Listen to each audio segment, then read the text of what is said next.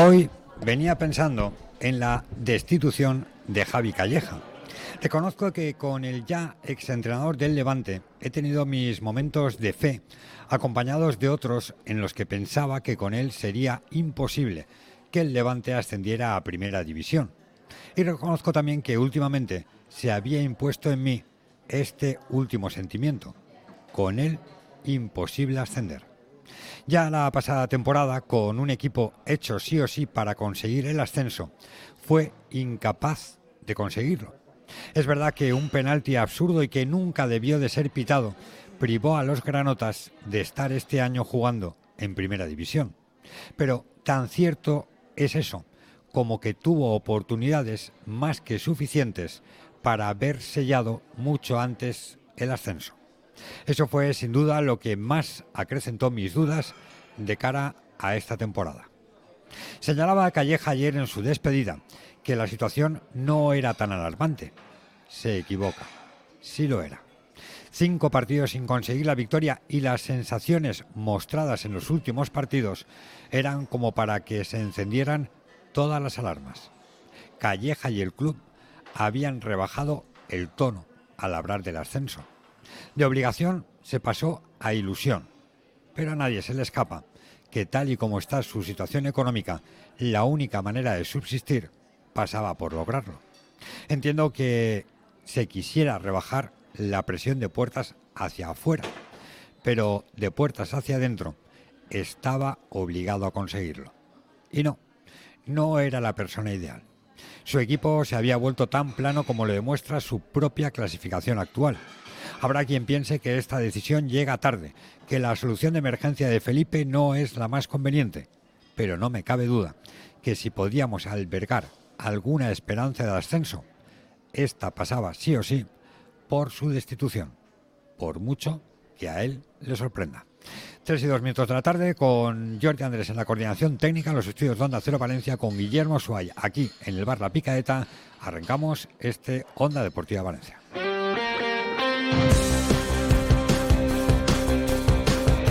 Onda Deportiva, Eduardo Esteve. ¿Qué tal, señores? Saludos, buenas tardes, sean bienvenidos a esta sintonía. Ya saben que hasta las 4 de la tarde les acompañamos para contarles la última hora del deporte valenciano. Lo hacemos a través de Onda Cero Valencia 90.9, a través de nuestro Twitter, arroba Valencia, también a través de nuestra página web www.ondacero.es barra Valencia. Sin lugar a dudas, la noticia del día hace referencia al Levante, esa destitución ayer Ayer a esta hora ya les contábamos que estaba pendiente de un hilo el futuro de Javi Calleja y a eso de las cuatro y media de la tarde más o menos el Consejo de Administración decidió destituir al técnico del Levante. Así que, bueno, pues ya no es el entrenador del equipo levantinista, va a ser Felipe Miñambres quien se encargue del Levante este próximo fin de semana en el compromiso que tiene el equipo Granota y un Javi Calleja que se despedía de la afición levantinista y lo hacía a través de una carta abierta en la que dejó algún que otro recado a la dirección, al club, hablando de que la situación no era tan alarmante, de que le sorprendía la destitución, en cualquier caso eran cinco partidos consecutivos sin conseguir la victoria y el último empate ante el Racing de Ferrol, empate a cero, con un Racing de Ferrol con uno menos, pues prácticamente sentenció al técnico levantinista. Esta es la noticia del día, pero también en el Valencia tenemos una buena noticia y es que Diego López ha vuelto con el grupo, así que veremos si está este próximo fin de semana frente al Granada, siguiente compromiso del Valencia en Los Cármenes. Ha hablado Miguel Ángel Ferrer Mista, uno de los eh, comentaristas de la sintonía de Radio Estadio, lo hizo en un acto de la Liga de Fútbol Profesional, lo hizo también en Dazón y a los compañeros del desmarque, preparando lo que va a ser ese partido ante el Real Madrid, les decía que espera que la afición del Valencia reciba bien a Vinicius. Yo creo que, no hay que lo que hay que centrarse es en el fútbol y la polémica que haya que tenga que ser con el fútbol, yo creo que no hay que darle cabida a cualquier, y con perdón, imbécil que venga al, fútbol a, aportar cualquier cosa que no sea pasión y, apoyar a su equipo. Entonces yo creo que todo el mundo está muy concienciado de ello, Vinicius es un gran jugador, seguramente en Valencia van a tener todo el respeto del mundo como tiene a, otros jugadores, entonces yo creo que es un tema que hay que zanjarlo y centrarse en, el buen momento que, que tiene tanto el Madrid como el Valencia hoy en día en la liga. Totalmente de acuerdo ¿eh? con Miguel Ángel Ferrer Mista. Hay que pedir respeto, hay que pedir tranquilidad a la afición del Valencia de cara a ese 9 de marzo, 2 de 9 de, 9 de la noche, eh, encuentro entre el Valencia y el Real Madrid en el estadio de Mestalla. Respeto a Vinicius, aunque evidentemente la afición todavía sigue dolida con lo que pasó la temporada anterior. Del tema del estadio no hay grandes novedades. Ya les avanzábamos, les contábamos que en este mes de febrero no se iban a aprobar las fichas urbanísticas, las famosas fichas que hacen referencia a ese terciario del nuevo Mestalla que solo se va a poder vender cuando esté depositado en una cuenta municipal los 10 millones de euros del polideportivo de, Benicalab y que tampoco el Valencia va a poder comercializar, vender las parcelas del actual Mestalla en tanto no tenga acabado el nuevo estadio derribado el antiguo y en funcionamiento ese nuevo Mestalla. Digo que no hay grandes novedades, pero hoy publica mm, mi buen amigo y compañero en el diario digital La Voz Populi, Manolo Conejos, publica una reunión que se produjo, se produjo hace dos semanas entre el portavoz de Vox en el Ayuntamiento de Valencia, el señor Badenas, con la vice presidenta nacional de Acción de Gobierno de Vox, Montserrat Lluís. En esa reunión, Montserrat Lluís le dijo a Juan Mabadenas que, hombre, que el tema de las fichas urbanísticas, que el tema de intervenir en una entidad privada como es el Valencia, pues evidentemente no va con la ideología de Vox. Vox si algo mm, tiene a gala es que el Estado, las instituciones públicas no intervengan en ningún tipo de institución, de entidad o de empresa privada. Juan Badenas ya ha manifestado públicamente en varias ocasiones que se va a oponer a cualquier tipo de convenio o beneficio urbanístico para Peter Lim y sin el apoyo de Vox y sin el apoyo de Compromís y sin el apoyo de el PSPB, el actual gobierno del Partido Popular se queda con 13 votos a favor en un supuesto pleno en el que se intente aprobar las fichas urbanísticas y con 13 no lo apruebas. Necesitas un total de 17 votos a favor. Es decir, o te votan a favor los cuatro de Vox veremos si la dirección de partido, si Abascal, si Madrid tiene o no algo que decir después de esa reunión con Montserrat Lluís a Juan Mabadenas y cambia el sentido del voto o no lo cambia, o si se consigue convencer a Compromís y al PSPB que las fichas urbanísticas son exactamente las mismas que ellos dejaron preparados en exposición pública para ser aprobadas. Pero esto es política. Igual que ahora Compromís o el PSPB se posicionan en contra de un trabajo que hicieron ellos, igual que ahora se buscan la excusa de no, es que las fichas tienen que ir aparejadas a un convenio que hay que aprobar previamente, un convenio en el que además le tenemos que pedir el aval del total de la obra del nuevo Mestalla a Peter Lim, igual que se excusan en eso para votar en contra de las fichas urbanísticas, no sé si Juan Mabadenas, llegado el momento, encontrará una excusa para votar a favor de dichas fichas urbanísticas. La realidad es que el 6 de marzo, como apunta Manolo Conejos, está previsto que decida el TSJ, el Tribunal Superior de Justicia, en torno a esa demanda, a ese recurso que interpuso el Valencia respecto a la caducidad de la ATE. Si, aunque no es de prever, el TSJ fallara a favor del Valencia, la ATE seguiría vigente y no habría que hacer ningún convenio nuevo porque los beneficios urbanísticos seguirían recogidos en esa ATE. Es decir, me da la sensación que hasta el 6 de marzo no va a haber ninguna novedad en torno a esas fichas urbanísticas, sea el voto de Juan Mabadenas o de Vox a favor o en contra. Es decir, habrá que esperar al menos hasta el mes de marzo para saber qué es lo que pasa con las fichas urbanísticas. En el Valencia tienen claro que, sin fichas urbanísticas, aunque haya licencia de obra, no van a recomenzar las obras del nuevo Mestalla. Es decir, si mañana, por alguna de aquellas, se aprobara la licencia de obra respecto al nuevo Mestalla, si no hubiera la aprobación de las fichas urbanísticas, el Valencia no reanudaría las obras. Y aquí tenemos un problema de tiempo. Es verdad que Valencia es una de las candidatas a ser sede del Mundial. Es verdad que Valencia, Generalitat Valenciana y el propio Valencia tienen que mandar durante esta semana un escrito, un escrito reafirmando que pretenden ser sede del Mundial 2030. En el Valencia nos cuentan que están en ello, que están redactando ese escrito, pero a día de hoy la realidad es que no hay nuevo estadio, no hay ningún paso adelante respecto al nuevo estadio, no lo va a haber en este mes de febrero, hubo una comisión de urbanismo el lunes y no se habló de llevar a pleno en este mes de febrero las fichas urbanísticas, por tanto, como avanzamos ya en su día, no se van a llevar a pleno en este mes de febrero, pero la federación tiene prisa.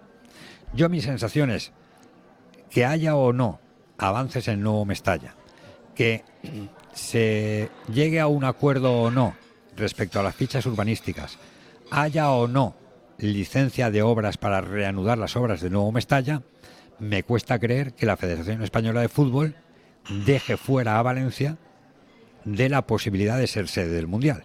Es decir, la Federación podría mantener a Valencia como una de las sedes y, si llegado el caso, no hay acuerdo, no hay nuevo Mestalla, esos partidos que se pudieran disputar en la sede de Valencia se llevarían a otra de las sedes que fueran elegidas para ese Mundial 2030. Esto es una sensación personal.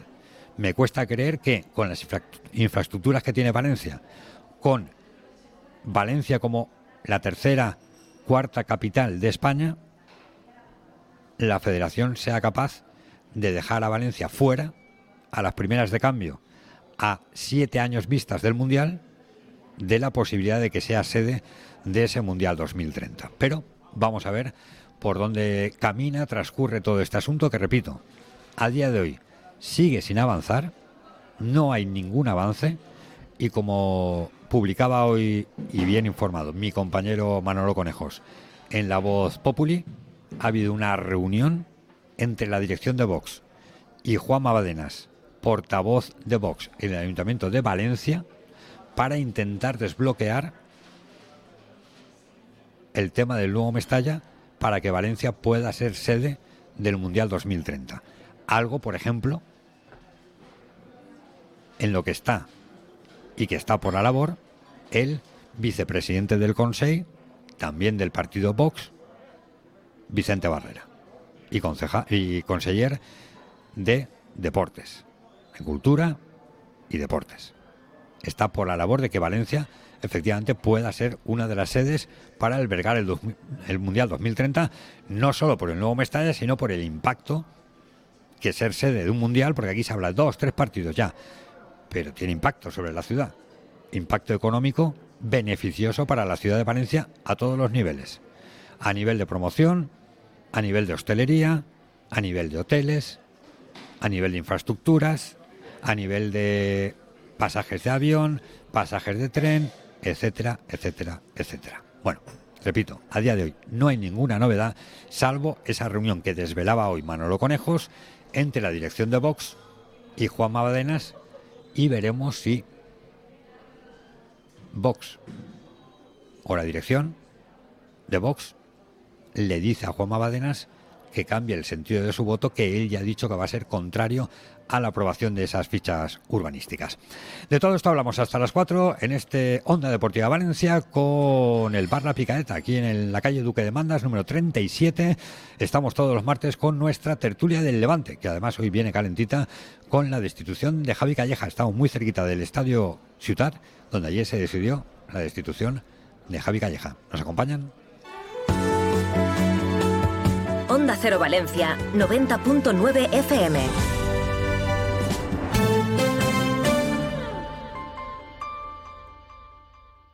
Si necesitas un reformista de confianza para reformar tu casa, puedes preguntarle a la inteligencia artificial. Lo siento, no puedo ayudarte. O venir a Orts y te ponemos en contacto con los mejores profesionales de Valencia. En Orts tenemos todo lo que necesitas para la reforma de tu hogar. Baños, cocinas, cerámica, parquet. Orts, la solución más inteligente. Avenida Constitución 30 de Valencia y saneamientosorts.com.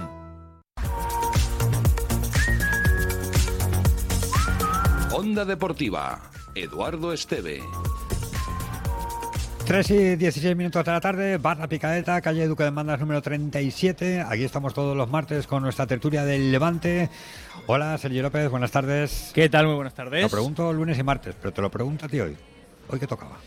Pues hoy hemos comido, hemos debutado con algo que tenía muchas ganas, la hamburguesa picadeta. Ah, buena, ¿eh? Buah, increíble. No esperaba yo que estuviese tan buena. Todo lo demás que hemos probado sí, pero me faltaba esa hamburguesa por probar y la verdad es que es sensacional. Ayer tuvimos eh, la del Valencia en el de Taron Chairs y ayer eh, fue también eh, un día de descubrir platos platos nuevos. Es que no, no, quien te tires viendo- el café quien- por, quien esté por viendo Onda encima Deportiva Valencia en, en el Twitter se habrá dado cuenta de que se acaba de quemar. No, aquí el servicio es espectacular. Luego, aparte de la comida, el precio, el menú, que todo es increíble, el servicio es increíble aquí en la calle Duque de Mandas. Me acaban de poner un café, pero claro, a mí me gusta el café caliente. O sea, a mí esto de que el café esté frío, pues oye, ¿qué quieres que te diga? No me gusta. Pero es que está muy caliente. Entonces, casi me quemo de pegar un sorbo mientras Sergi López hablaba. Claro. Y, Y te iba a no, contar, te iba a no. contar lo de los huevos rotos Pero con está muy jamón, bueno pero el café también, sí. sí, sí, ya lo he visto ya. La picaeta, además, que es un término muy valenciano, este de... Una picadeta. Quedamos por la mañana para hacer una picaeta, ¿no? La picadeta normalmente se fa antes del dinar. Sí, claro. Está entre el almuerzo y la comida, una picadeta, pues eh, una bravita, unos calamares, un vermut antes de comer, Un esgarraet. un esgarraet, una titaina, increíble, una Sí, sí. sepia en mayonesa. Que me decías que la hamburguesa, ¿no? Hoy. La hamburguesa muy buena. Ayer los huevos rotos con jamón también, pero la hamburguesa hoy la hemos probado y la verdad es que estaba sensacional. No tengo nada que decir. Bueno, destitución de Javi Calleja, de la que vamos a hablar largo y tendido en esta tertulia del Levante. Ya están por aquí. Está, mira, veo aquí a José de la Guía, veo a Eric Martín, eh, veo también a Ismael Algarra. Vamos, están todos aquí ya preparados. con- Les veo con el fusil aquí. Van, van con el cuchillo entre los dientes, ¿eh? Guay, escúchame, eh, Eric, el fusil, déjatelo fuera, que es que no se puede entrar aquí con... no sé lo que van a decir de Javi Calleja, pero bueno, que eh, ayer comunicado del Levante, pero sobre todo carta de despedida de Javi Calleja, de la que vamos a hablar mucho en nuestra tertulia. Sí, ayer el comunicado del Levante en el que se anunciaba la destitución de Javi Calleja y también que el director deportivo Felipe Miñambres se va a hacer cargo de la dirección del equipo desde el banquillo hasta final de temporada y va a comparecer en rueda de prensa, será el viernes junto a Maribel Villaplana. En teoría, en lo que es la rueda de prensa previa a ese partido frente al Andorra a las 9 en el Ciutat el próximo sábado, pero evidentemente una rueda de prensa que tiene un trasfondo que va mucho más allá. Eh, se anunciaba, como te digo, la destitución de Calleja justo después de que dirigiese la sesión de entrenamiento por la mañana, algo que sorprende porque, claro, el partido frente al Racing de Ferrol fue el domingo a las 4, tuvieron prácticamente, no te digo 24 horas, pero casi para tomar la decisión, le dejaron de dirigir ese entrenamiento y le comunicaron la destitución. Dice Calleja que es una decisión que les ha sorprendido mucho al cuerpo técnico y, a él personalmente, que el equipo deportivamente estaba en una posición, según él, nada alarmante y que el vestuario es una piña y que están convencidos de que terminarían la temporada cumpliendo los objetivos. Calleja recuerda que dijo eh, a vuelta del parón de Navidad, antes del partido frente al Albacete, aquello de que el objetivo de este equipo se podía decir bien alto que era ascender a la primera división.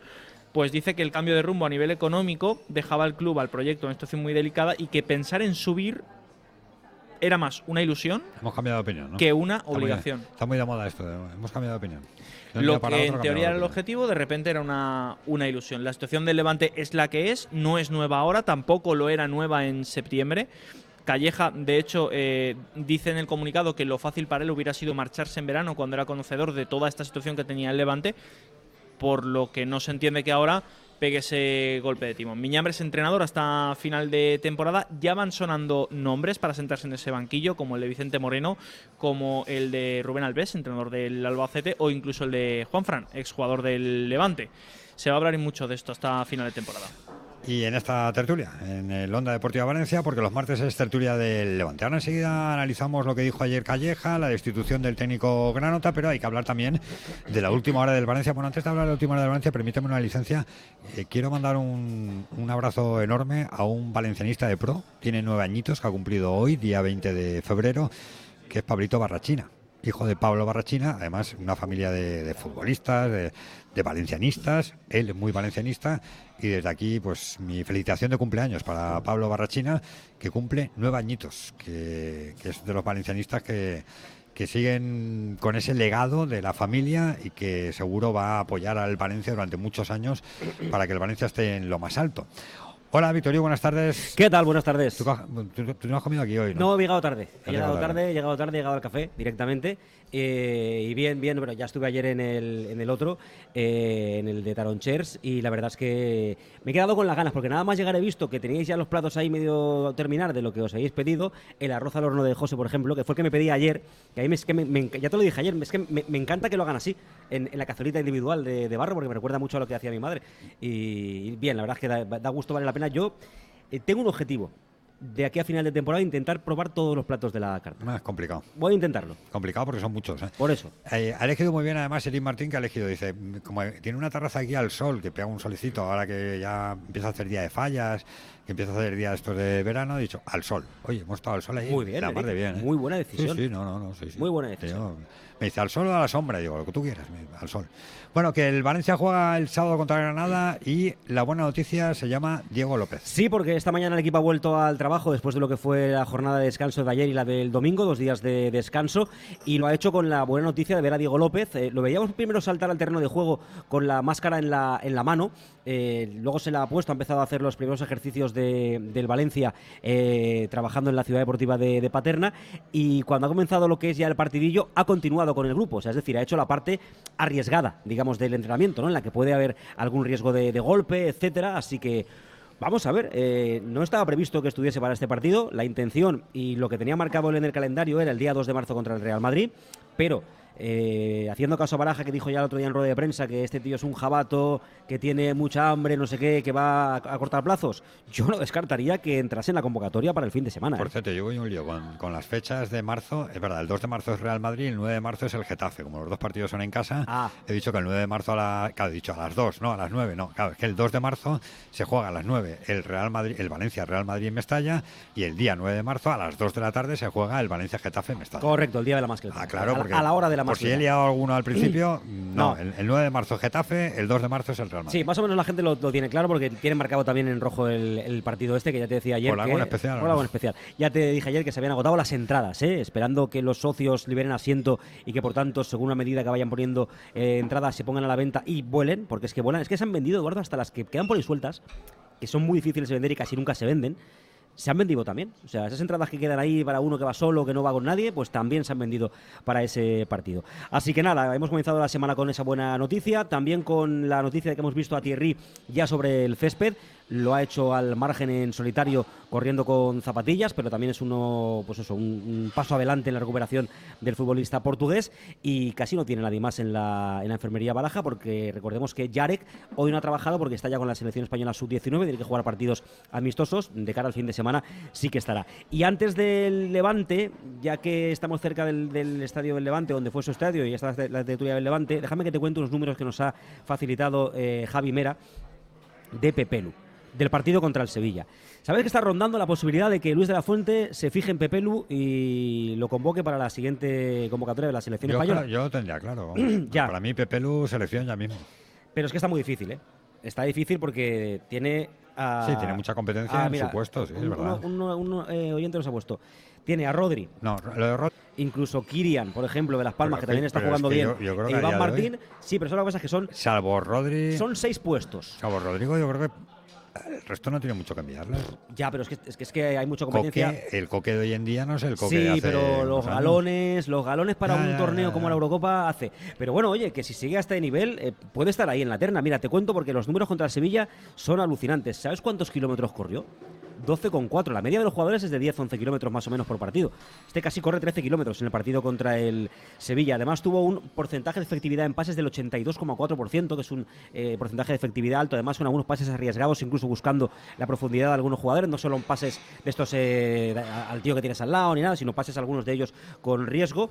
Realizó el 42% de porcentaje del equipo de centros al área, ya no solo balón parado, sino también en movimiento. Lo realizó Pepelo en el partido y llegó a alcanzar eh, la velocidad máxima de 29,8 kilómetros por hora.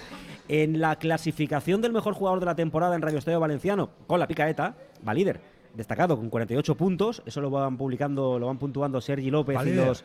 Va líder. Entonces, vamos, Luis de la Fuente le llama seguro. Va líder. yo, creo que, yo creo que de todos los datos. Va líder en Radio Estadio Valenciano. De todos los datos que te he dado, hay que llamarlo. este es el más importante. hombre, claro. Líder. más que lo que los kilómetros que corra. Todo lo demás eh, da Los igual. pases efectivos que dé. Lo que corte. Por Si. Sergi López lo, me está mirando con una cara. Si Sergi López lo elige como el, el jugador No, no, no, picaeta. pero es que además vamos, viene, pero es que viene, viene, viene de lejos, porque es que esto ya viene de la puntuación que había claro, hecho Jordi claro, González claro, o sea, en el comienzo de la temporada. muy O sea, regular, está siendo muy eso. regular. Pues eso, que tiene números de, de selección, está difícil, pero oye, el chico se lo, se lo está mereciendo. Además, de verdad. ¿Algo más de Valencia? ¿De que te parece poco? No, pero si yo sí que voy a sigo, contar. si quieres sigo, pero aquí se me va a enfadar sobre todo José, no, que, lo, que lo tengo ya ahí pero yo mirándome diciendo... Voy a contar un, un dato más y es que hoy ha salido el límite de coste de plantilla ¿eh?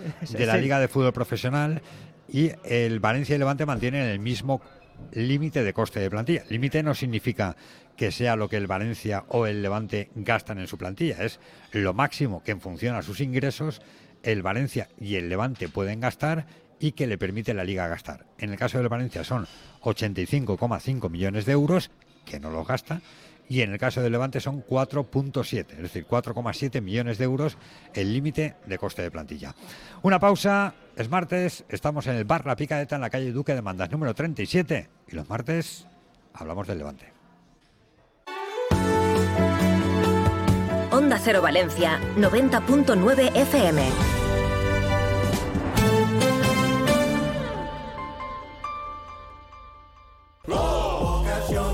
Por qué soy un pluser? Porque puedo elegir entre 8.000 coches y solo con la reserva me lo traen a la tienda más cercana de mi provincia. Porque lo veo, lo pruebo y si me convence me lo quedo. Porque tengo 15 días o 1.000 kilómetros de prueba. Si cualquier cosa no me convence, tengo la tranquilidad de que me cambian el coche o me devuelven mi dinero. Ocasión Plus, 8.000 coches, 80 centros a nivel nacional. Una nueva energía circula por las calles y carreteras de tu ciudad. La energía que impulsa el nuevo subcompacto de Honda. Porque el Honda HRV es un full hybrid autorrecargable que combina la eficiencia de un eléctrico con la versatilidad de un sub. Y hasta final de mes, 1000 euros más de descuento y entrega inmediata. Honda HRV en Honda Center Auto. En Valencia, Avenida Tres Cruces 44 y Ausia Smart 186.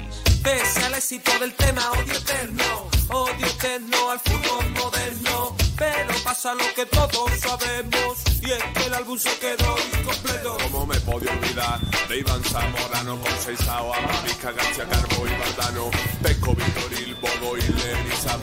Bar, bar La Picadeta, calle Duque de Mandas número 37. Estamos ya con nuestra habitual tertulia de los martes.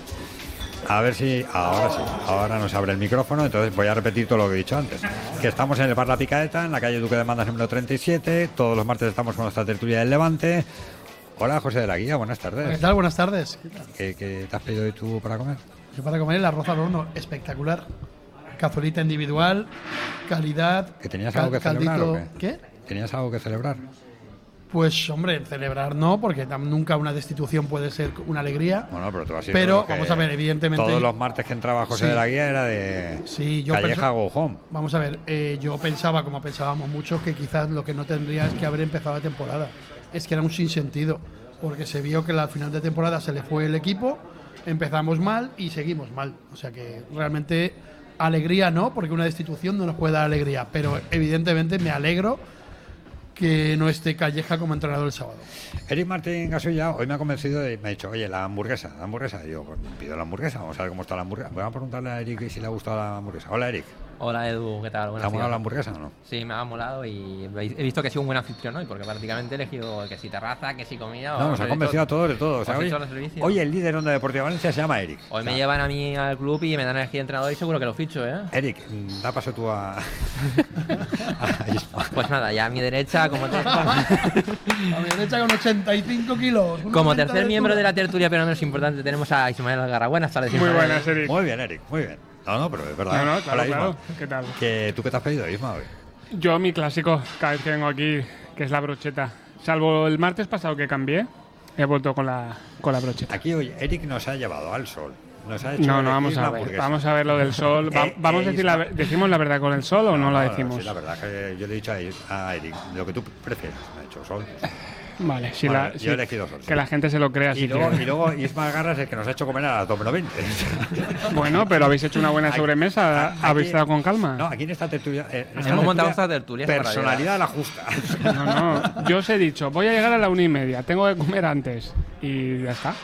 Aquí somos los principios de Groucho Marx. Es aquello de estos son mis principios. Y si no tengo Y otros. si no no tengo otros, tengo- exacto. tengo otros. Eric me acompañó desde el principio y luego os habéis unido los demás. Hombre, claro, porque teníamos que hacer Sí. el, el deporte Claro, al mediodía, a la sí, una no, botella de cava en para la y había que montar y había que montar todo esto evidentemente no, hay que esto ya estaba montar. montado desde la ah vale vale coche. ah vale vale bueno pues he llegado un cuarto de hora después No, no, cuando tú llegas ya está. Tú, tú llegas a mesa puesta. Claro. Llegas a- con el mantel puesto. claro claro Oye, Calleja, que yo, cuanto menos hable hoy en esta tertulia, mejor. Yo os dejo a vosotros, porque, claro, habéis estado algunos, como el caso de José. Bueno, Eric también estaba ahí Eric también es de los míos. pidiendo la destitución de Javi Calleja. Oye, y ayer llegó, ¿no? Sí, a mí particularmente, si hablamos de la institución de Calleja, me ha pillado un poco, eh, como él decía en su comunicado, de sorpresa, porque como bien transmitían desde el club eh, hace menos de una semana, su ultimátum pasaba por el partido de Andorra, salvo debacle en Andorra con una goleada o, una mala imagen. Y en este caso lo que vimos no fue una de- derrota, eh, a pesar de lo que dije en otros medios, eh, pero... O sea, no, fue una, no- no fue una derrota 3-0, ¿no? Exactamente, no fue, una, no fue una derrota por tercero, pero sí que vimos a un, es un Levante que con, con un jugador más no fue capaz de ganar eh, ni tirar a puerta prácticamente en 70 minutos. Entonces, que Felipe Miñambre, este, que fue el encargado de, de propiciar esta, esta reunión, pues eh, se reunieron en vía telemática. Eh, hay que decir que, que Dan Vila estaba fuera, que, que, eh, que el presidente también estaba fuera, Pablo que, Sánchez tampoco estaba. que Pablo Sánchez era el único que aún era partidario de inicio de, de mantenerlo al menos hasta el partido de Andorra, pero al final le acabaron convenciendo y se y todo fue muy rápido para que se anunciara. Y la verdad que eso, pues que, que se da paso ahora a Felipe Miñámbez, que yo no sé si será el más indicado o no, eh, es una solución, por así decirlo, desesperada. Y en este sentido también eh, me gustaría aportar un, un poco de información, un pequeño matiz, Sí, porque tú publicabas ayer en, en Mundo Levante que hubo una reunión previa con el nombre de Juanfran. Sí, ayer, de hecho, antes de la reunión que mantienen a las 2 de la tarde, eh, lo- los tres citados para acordar la destitución de Calleja, Felipe Miñambres cita al representante de Juanfran, esa reunión, te puedo confirmar por distintas fuentes que se produjo sí o sí, y lo- eh, se habla con él, se habla de, de, de estar Juanfran como alternativa. En, el, en la noche de, de- la noche de ayer y ya eh, po- un poco antes de empezar a comer nos confirmaban de que la opción de Juanfran para ahora mismo no es. El escenario que contempla el Levante, a pesar de lo que te pueda decir luego el, el viernes Calleja, es que Calleja, Calleja no. Miñambres, claro, Miñambres. Miñambres, Calleja, Eso, mi- Calleja ya no está, ¿eh? Bueno, bueno si viene el viernes tampoco pasa nada si quiere hablar y despedirse porque como de la afición en su comunicado no se ha despedido pues, Bueno, ha dicho algo, ¿no? eh, no Bueno, ahora hablamos de Sí, la despedida. termino ya rápidamente. Eh, en, es- en ese sentido es que Miambres, que tal y como dictaba el comunicado oficial del club, es que va a ser entrenador hasta final de temporada, pero han estado tanteando el terreno con otros entrenadores de cara a que si en las primeras jornadas no logra sacar el equipo a flote, eh, buscar esa eh, última solución desesperada, haciendo ese plus de esfuerzo económico en la que entraría Juanfran, que O sea, como seguimos- también Seguimos poniendo parches. Sí, o sea, y como también Remiendos. como manifestamos también en Onda Cero, cuando Javi Calleja tuvo dudas al principio de temporada, que también se reunieron con él, es un nombre que actualmente por la dirección deportiva está bien valorado. Entonces, Juan Fran, de hecho, eh, también está predispuesto a venir al Levante con el mínimo salario, según los plazos también que, sea, pero, eh, ya te digo, Juan Fran solo entraría en la escena en caso de que el Levante estas próximas cuatro o cinco jornadas eh, no, no lo saca a flote Miñambres y que se encargara él de las últimas 10 para intentar pues ese milagro, entre comillas, que, que fuera la- el playoff de ascenso. Esa es la pregunta que os hago. ¿Llega demasiado tarde y lo de Felipe no deja de ser un remiendo? A ver, es que, a ver, ¿por dónde? Yo creo que hay tantas cosas que no sabe por dónde empezar. A ver, yo para mí la destitución de Calleja llega tarde. Como decía José, eh, yo creo que se le ha dado 27 partidos extra.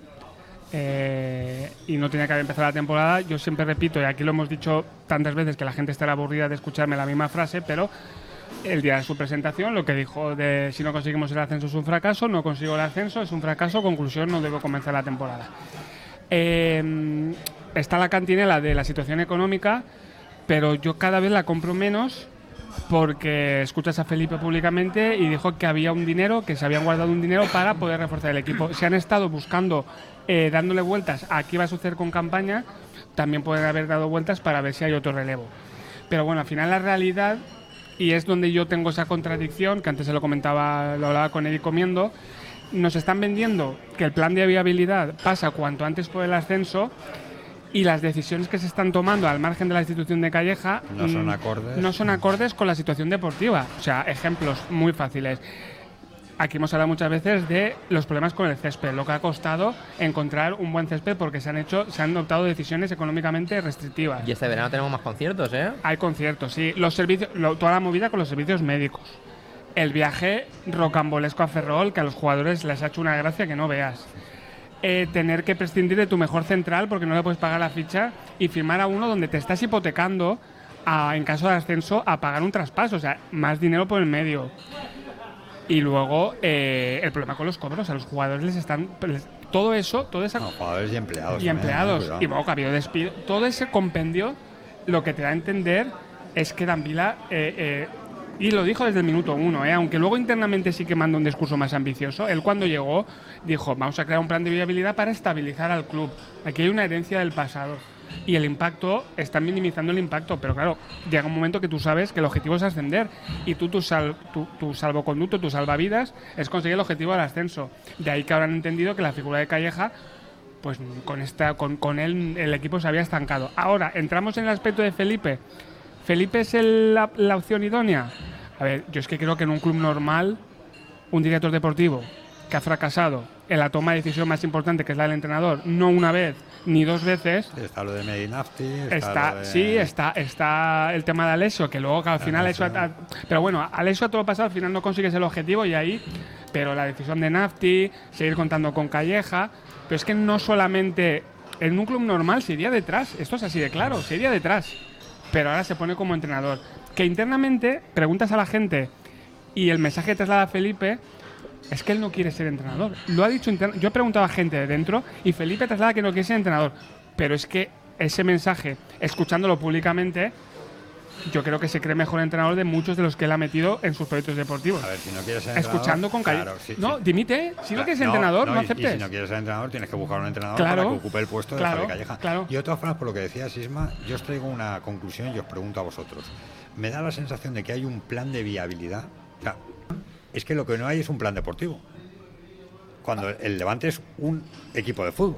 O sea, se ha puesto mucho énfasis en salvar la situación económica, pero se está descuidando Claro. la parcela deportiva por lo que está diciendo Sí, Isma, porque mantienes a Calleja, Claro. porque vendes a Bezo, porque no, no te refuerzas convenientemente, Es porque lo de campaña eso, sí, pero resulta que no. Luego, dejo a mis- lo- luego los dejo a ellos dos, que no solamente voy a ir hablando yo, porque hoy llevo un rodaje de hablar, ya lo sabéis. Eh, hay que ver cuál es la concepción actual del Levante. El Levante está, eh, como club, está concebido como una empresa. Y en el mundo del fútbol no hay que concebir un club como una empresa. Aquí hay muchos aspectos más, que es el aspecto pasional, el aspecto emocional, el aspecto del aficionado. Y se está tratando como una empresa, entenderlo cuando digo como una empresa, porque es solucionar el tema económico. Y con un levante a tiempo parcial. Este es un levante a tiempo parcial. Y es que desde el minuto uno nos lo han dicho. Cada uno tiene su trabajo. Y aquí no, no están retribuidos. Entonces, ¿qué sucede? Que hasta el. Después de una decisión tan importante como la destitución de Javi Calleja, no puede ser que hasta el viernes nadie salga públicamente. No puede ser. Bueno, ha salido Javi Calleja en, Sí, carta. bueno, y luego si queréis hablamos de la carta si tenemos Sí, sí, sí, tiempo. hay que hablar, hay que hablar de la pero, pero claro, es, que- pero porque es, es este levante actual, Edu. Es este levante que está concebido como una empresa. Bueno, veo que Isma, claro, lleva tiempo sin hablar por una radio, entonces Sí, quería no. aprovechar hoy. para- La ha pillado así de sopetón. Ha, ha cogido ahí. Lo hemos encontrado por la calle y hemos dicho, Isma, ¿quieres hablar en la radio? Sí, Él va, que nunca apunto". habla en ninguna, claro, pues tenía un speech ahora espectacular. Es un fenómeno, mira. En el que estoy completamente. Sí, es que- sí, luego, le- ¿cómo le llaman en Radio Marca? El, el co- el comité de sabios. ¿Cómo, cómo se llama la tertulia? Los sabios granotas. Los sabios granotas. Bueno. es un sa- bueno, Eric también va de vez en cuando, ¿eh? Que también Sí, el martes pasado, este no, el pasado estuvo Eric. También nos engaña sí, sí, con sí, Radio. Marca, ¿eh? Cuidado, que todo lo que decía, casi todo lo que decía Isma, estoy de acuerdo, menos que Bezo era nuestro mejor central, lo siento, era el más caro, no el mejor. Bueno, era, era a el más nivel- caro, no era el más caro. Pero a el nivel mejor, deportivo, a nivel deportivo, cuidado. ¿eh? No, a nivel deportivo yo lo siento, pero ahí disiento completamente. No era nuestro mejor central. Tampoco es que tengamos grandes centrales, pero los que hay para mí son, como poco iguales que Bezo y no hemos notado realmente la ausencia. Solamente por el hecho de que se ha ido un central. Hemos fichado a Maras, no lo hemos visto. Se supone que se ha fichado para hacer plantilla o para que juegue, no lo sabemos. El, a lo que decías antes de la concepción de empresa de, del Y Levante. que se prima más lo económico, el, el sol- solventar, salir de la situación difícil económica, que realmente de lo deportivo, cuando todos sabemos que el plan de viabilidad o la subsistencia del Levante pasa por subir a Primera División. Sí, pero el- ahí la parte fundamental del tema es que venimos de unos años horribles, ya a nivel deportivo y a nivel económico. Aquel 5 famoso que se puso Kiko Catalán cuando bajamos a segunda y perdimos cerca de 80 millones de euros, dijo que teníamos un 5. Ese- Bueno, se autocalificó él con un 5. Quiero decir que al final todo, por supuesto que es un equipo de fútbol, pero si no hay una viabilidad económica que lo sustente, es imposible seguir adelante. Ya, pero José, pero si tu viabilidad económica pasa por subir a Primera División, tendrás que poner también énfasis en subir a Primera Es que División. yo Digo dudo, ¿eh? no, es que yo Porque dudo- si no, lo otro sabe lo que es, patadas hacia adelante. Yo dudo que la realidad de las decisiones y la realidad del Levante en las oficinas se valore esto, porque incluso cuando ves el precio que ha salido del precio de plantilla, cuando ves muchas actuali- eh, condiciones que se cambian, cuando ves los fichajes que se hacen que son nulos o un intercambio de Bezo por Maras, no se está planteando seriamente el ascenso El como una deportivo, obligación, claro. no se está planteando, se está planteando Pero es que como, prin- como principio la parte económica. Y de ahí Ya, pero la parte económica no puede ir desligada a el ascenso, porque al final tú dependes de ascender. También es verdad que el año pasado todo se jugaba al ascenso, se jugó de, No, con, no la economía sí, del club. Yo no te digo que te lo juegues todo al negro como se jugó el año pasado Kiko. Que se lo jugó todo al negro y el ascenso, si no me voy a. Y salió negro, y salió, negro, muy no, negro, salió muy rojo. negro, muy bueno, negro. sí, salió negro y apostaste al rojo, vale, te lo compro. Vale, entonces dices, mm, no se puede fiar a eso. Pero de ahí a no fiarlo a eso, a darte cuenta que efectivamente el ascenso es primordial para que la estructura actual de Levante se mantenga. O sea, no se trata de desmontar la empresa, no. Se trata de hacer rentable la empresa. ¿Y cómo la haces rentable? No la haces rentable despidiendo a gente, desmontando la, la nave, no. La haces rentable yéndote a China o a no sé dónde a negociar, a no sé qué, para vender y exportar a otros países. ¿Cómo la haces rentable? Subiendo a Primera División. Pero si no te preocupas en viajar, si no te preocupas en invertir en lo deportivo, nunca negociarás con otros países para exportar, nunca subirás a Primera División. Sí, sí, no, sí. La realidad es esta. Pero Luego, luego Yo- creo que la pescadilla se come la cola. yo pero- creo que al fin y al cabo lo que nos venden, o sea, lo que se dice y luego la, la realidad de lo que piensan es completamente diferente. Ellos dicen que sí que hay que subir a primera cuando realmente las acciones y decisiones que toman no van encaminadas A a, mí esto. eso es lo que me sorprende. Es, es que es así. Claro, Eric. Mira, yo en este sentido, y tampoco quiero que sea un tema menor, eh, llevamos, eh, bueno, lleva el club en sí mucho tiempo apelando a que, a que va a pasar a ser un club con, con puestos de, de profesionales, ¿vale? Eh, en la situación en la que estamos, donde primeramente el Levante no está cumpliendo con sus objetivos deportivos a día de hoy, porque no está, digamos, en esos puestos de, de playoff ascenso que debía ser el mínimo, eh, has tirado un entrenador, ¿vale? Y aquí por los eh, delirios de grandezas que digamos de, de ciertas personas, en este caso de Felipe Miñambres, eh, tú tienes el cargo de director deportivo y vas a actuar ahora como entrenador. Un puesto que, quitando esos dos partidos aislados en la transición Nasti y Calleja, no conoces desde hace 15 años. Y el fútbol en 15 años ha, Ha cambiado cambiado, mucho muchísimo. y tú no estás preparado, por mucho que te duela. Luego podrán acompañar mejor los resultados o no, porque conoces la plantilla, porque al fin y al cabo la has confeccionado tú. Sí, pero a priori. Pero no estamos apelando. Y luego también lo que, lo que decía, creo que ha sido Ismael, el hecho de que en una situación así, con un cambio importante, que no es una cosa menor, pillar a un entrenador y que asuma la, en la dirección del equipo otra persona. No puedes permanecer tantos días en silencio porque no es un, no es un acto más. O sea, no es una noticia irrelevante. No. Si, no es desde arriba, de- hablamos de, de Dávila o, o de Pablo, porque al fin y al cabo no es menor, que menos que Felipe Miñambres eh, Al día, salga ahí. al día siguiente. Eh, hoy, hoy po- tendría que haber Claro, hoy no hay entrenamiento. Tan ocupado estás para no poder eso. Quiere, no eres el entrenador ahora. Sales a hablar públicamente. Y luego, con lo que comentabas con, con José, el tema de lo deportivo. Eh, también comentamos semanas atrás el tema de- del mercado invernal, la oportunidad que hemos perdido de, de reforzarnos, intentar hacer mejor el equipo para solventar sus carencias. No se han solucionado. En el aspecto económico, tocamos madera que con ese límite de, la liga eh, no estamos peor que nos la- no la han respetado la liga. O sea, tenemos ese, ese margen, pero bueno, eh, marca casi 5 millones, pero actualmente el presupuesto de la plantilla es de 11. Seguimos alejados del objetivo deportivo, que como bien dices, a día de hoy en el fútbol es primordial porque es la fuente de ingreso, no es como antes que eran las publicidades, los abonos y demás. No, por desgracia. eh, La eh, televisión. exactamente. Primera división sí, segunda división no. Exactamente. El énfasis debe ser mayor. Tú no has hecho esa labor como director deportivo tampoco de, de hacer tus esfuerzos. Está claro que los jugadores tienen firmas unos contratos, que habrá quien quiera mantenerse en el equipo que no. Pero si X jugador, pongamos Robert Ibáñez, pongamos Cantero, pongamos Blesa, esos jugadores al fin y al cabo te ocupan un X por ciento de economía de la plantilla. Como director deportivo tienes que esforzarte en decir, oye, no estás contando para el equipo. Pues lo sacas. Busca, busca una salida o intenta hacerles en razón. Oye, lo mejor para ti puede ser esto. Al fin y al cabo, aquí estamos todos pecando de, de muy inocentes, como si el problema no pasara nada, y luego es que la- las culpas son para otros de fuera. Perdonen, los que están en el club y los que están actuando tomando el poder de decisiones verdadero, porque a los de fuera nos dejan, son ustedes. Son los responsables. Al menos si lo hacen mal, eh, no echen balones fuera. Y ya como último apunte, espero que después de todo este per- esperpento que estamos viendo, no solo esta temporada, sino ya la pasada, que menos que si no consigamos el ascenso, ya no solo por su labor como director deportivo, por esos errores que ha habido en el banquillo, sino por todo lo que, que está llevando a cabo, que como mínimo este verano, si no se consigue el ascenso, Felipe Miambres tenga la decen- decencia de dimitir. Hombre, imagino que sí. ¿no? ¿eh? Porque aún tiene otro Ya- año de contrato sería muy heavy. y yo no le veo por la labor. Y yo no tengo nada contra Felipe, porque a mí en el trato personal he sentido No, bien. no, estás hablando de lo que Pero es su profesion- trabajo. profesionalmente Claro. me parece que es de muy cara dura mantenerse todavía en el puesto y si no se consigue el ascenso no tiene justificación alguna para seguir. Hombre, yo creo que si no consigue el ascenso ya sería muy heavy que eh, Felipe Miñambre siguiera de director Pues bueno, no lo, no lo descartemos, quitando de lo económico que puede ser lo que no le convence. Oye, os pregunto por Javi Calleja, porque si no, no no nos da tiempo a hablar de, de la despedida. ¿Qué os ha parecido la despedida de Calleja? Pues a ver, al final se ha ido eh, mostrando verdaderamente lo que él, lo que él públicamente ha sentido en las últimas comparecencias. Cero espíritu autocrítico. Eh, Me dice que la situación no era alarmante.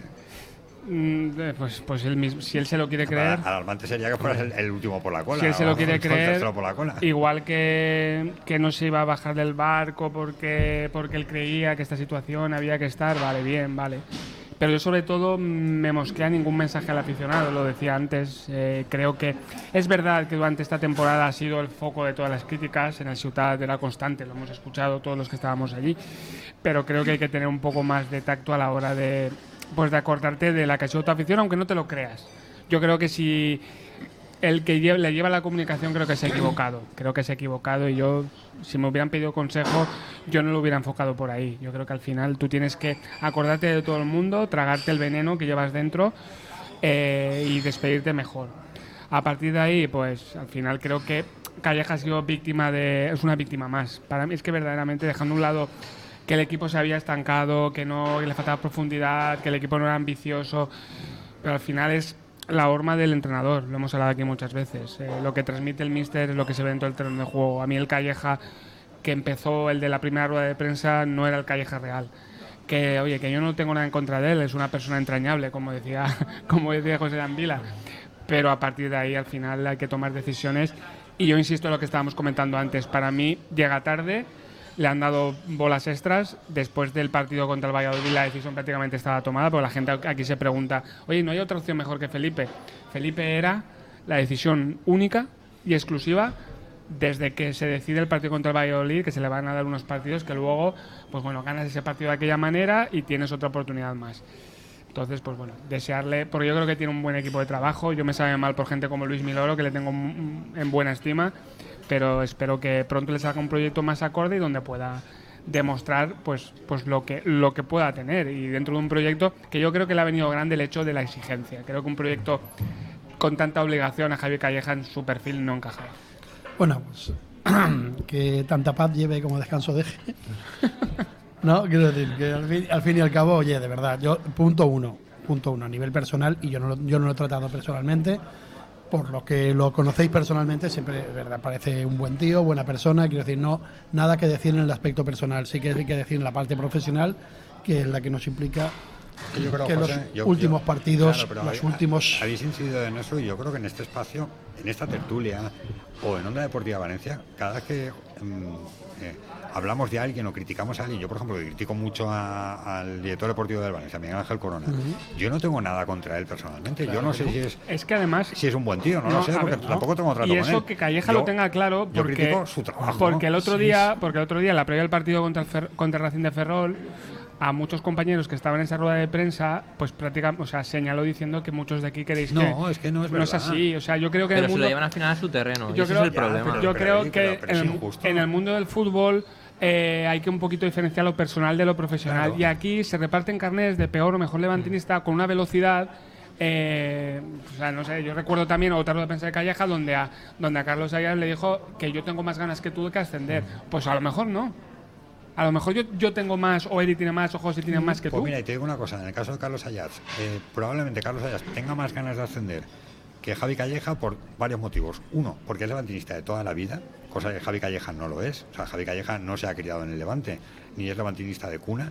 Y Decimos dos, a Carlos que la gente, porque, porque fue no, digo a que Carlos señaló, porque fue el que señaló. Y, y dos, posiblemente Carlos Ayas tenga más interés en que suba al Levante porque a nivel profesional a Carlos Ayas le atañe y mucho hoy, mañana y pasado. Y Javi Calleja mañana estará en otro equipo. Claro. Y si el Levante está en primera o en segunda, le dará exactamente igual. Pero a Carlos Ayas posiblemente no. Y volviendo. No, y, no- y no por defender a Carlos Ayas. No, no, pero- No, no, pero es que es eso, No, es que en el mundo del fútbol Sí. caemos mucho en eso, en, en- en no diferenciar y en, y en creerte que Ya, eres mejor o peor aficionado. veces- ya, pero Isma, ya, Por- no, por ya no mejor o peor aficionado. Yo creo que el periodista, el periodista que se dedica sobre todo a información de ese equipo, no es que tú digas un periodista de Madrid, un periodista de Lugo o un periodista de Bilbao. Que al el, el Valencia o el Levante le puede interesar poco o nada.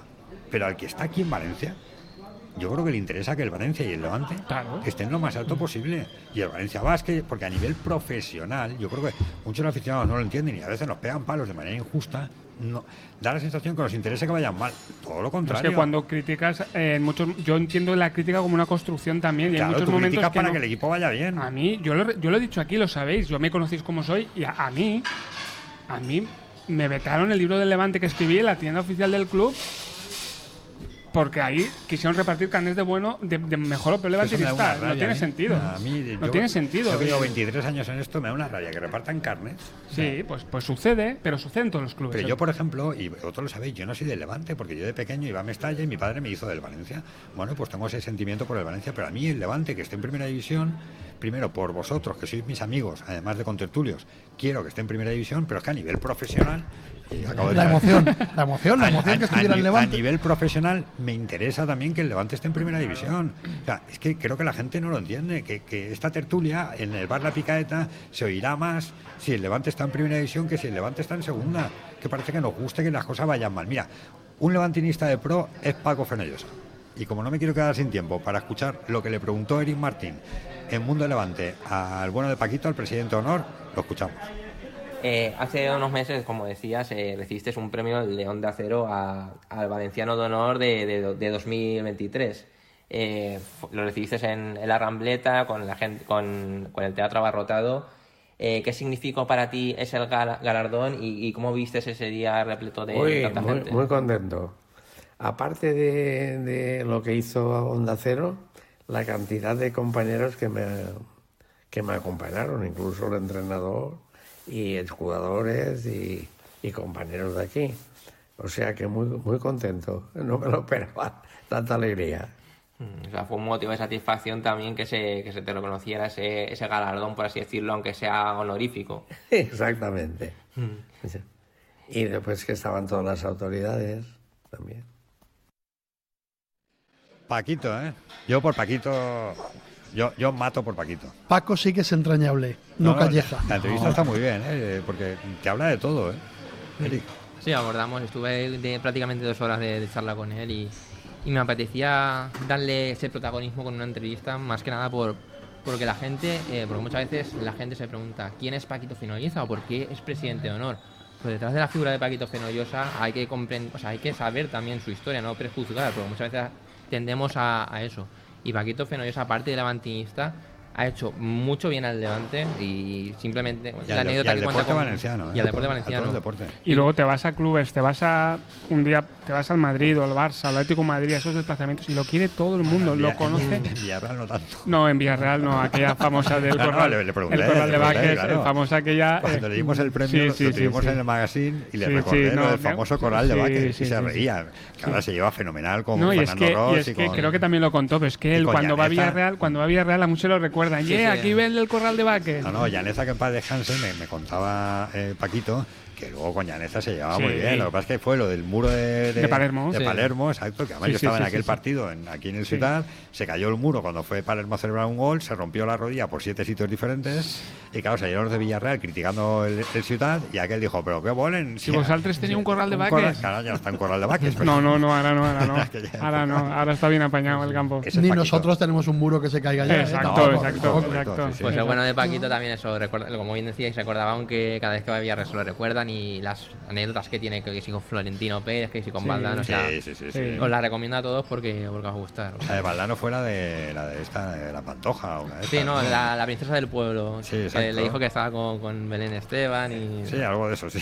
Y luego que, está, que están con todas las secciones. O sea, tú Sí. vas al femenino y está ahí, vas al filial y también lo está ahí, va con el primer equipo, o sea, está, está con todo el mundo. No, es de los que hace. Yo creo que el, el hecho de que se le nombrara claro, presidente de honor, yo creo que a nivel del- del fútbol en general ha generado simpatía dentro del fútbol el Levante gracias a Paquito. Es un Al gran fi- embajador del Levante. Claro, al final es, marca, es hacer marca levante. Que muchas veces hemos, hemos aquí hablado de, de que hay que cuidar más tu producto, hay que cuidar mejor tu imagen y, y tu gente. Y Paquito la cuida como el que más. Y como embajador institucional, por así decirlo, del club, yo creo que al día de hoy no hay ninguna opción mejor que él.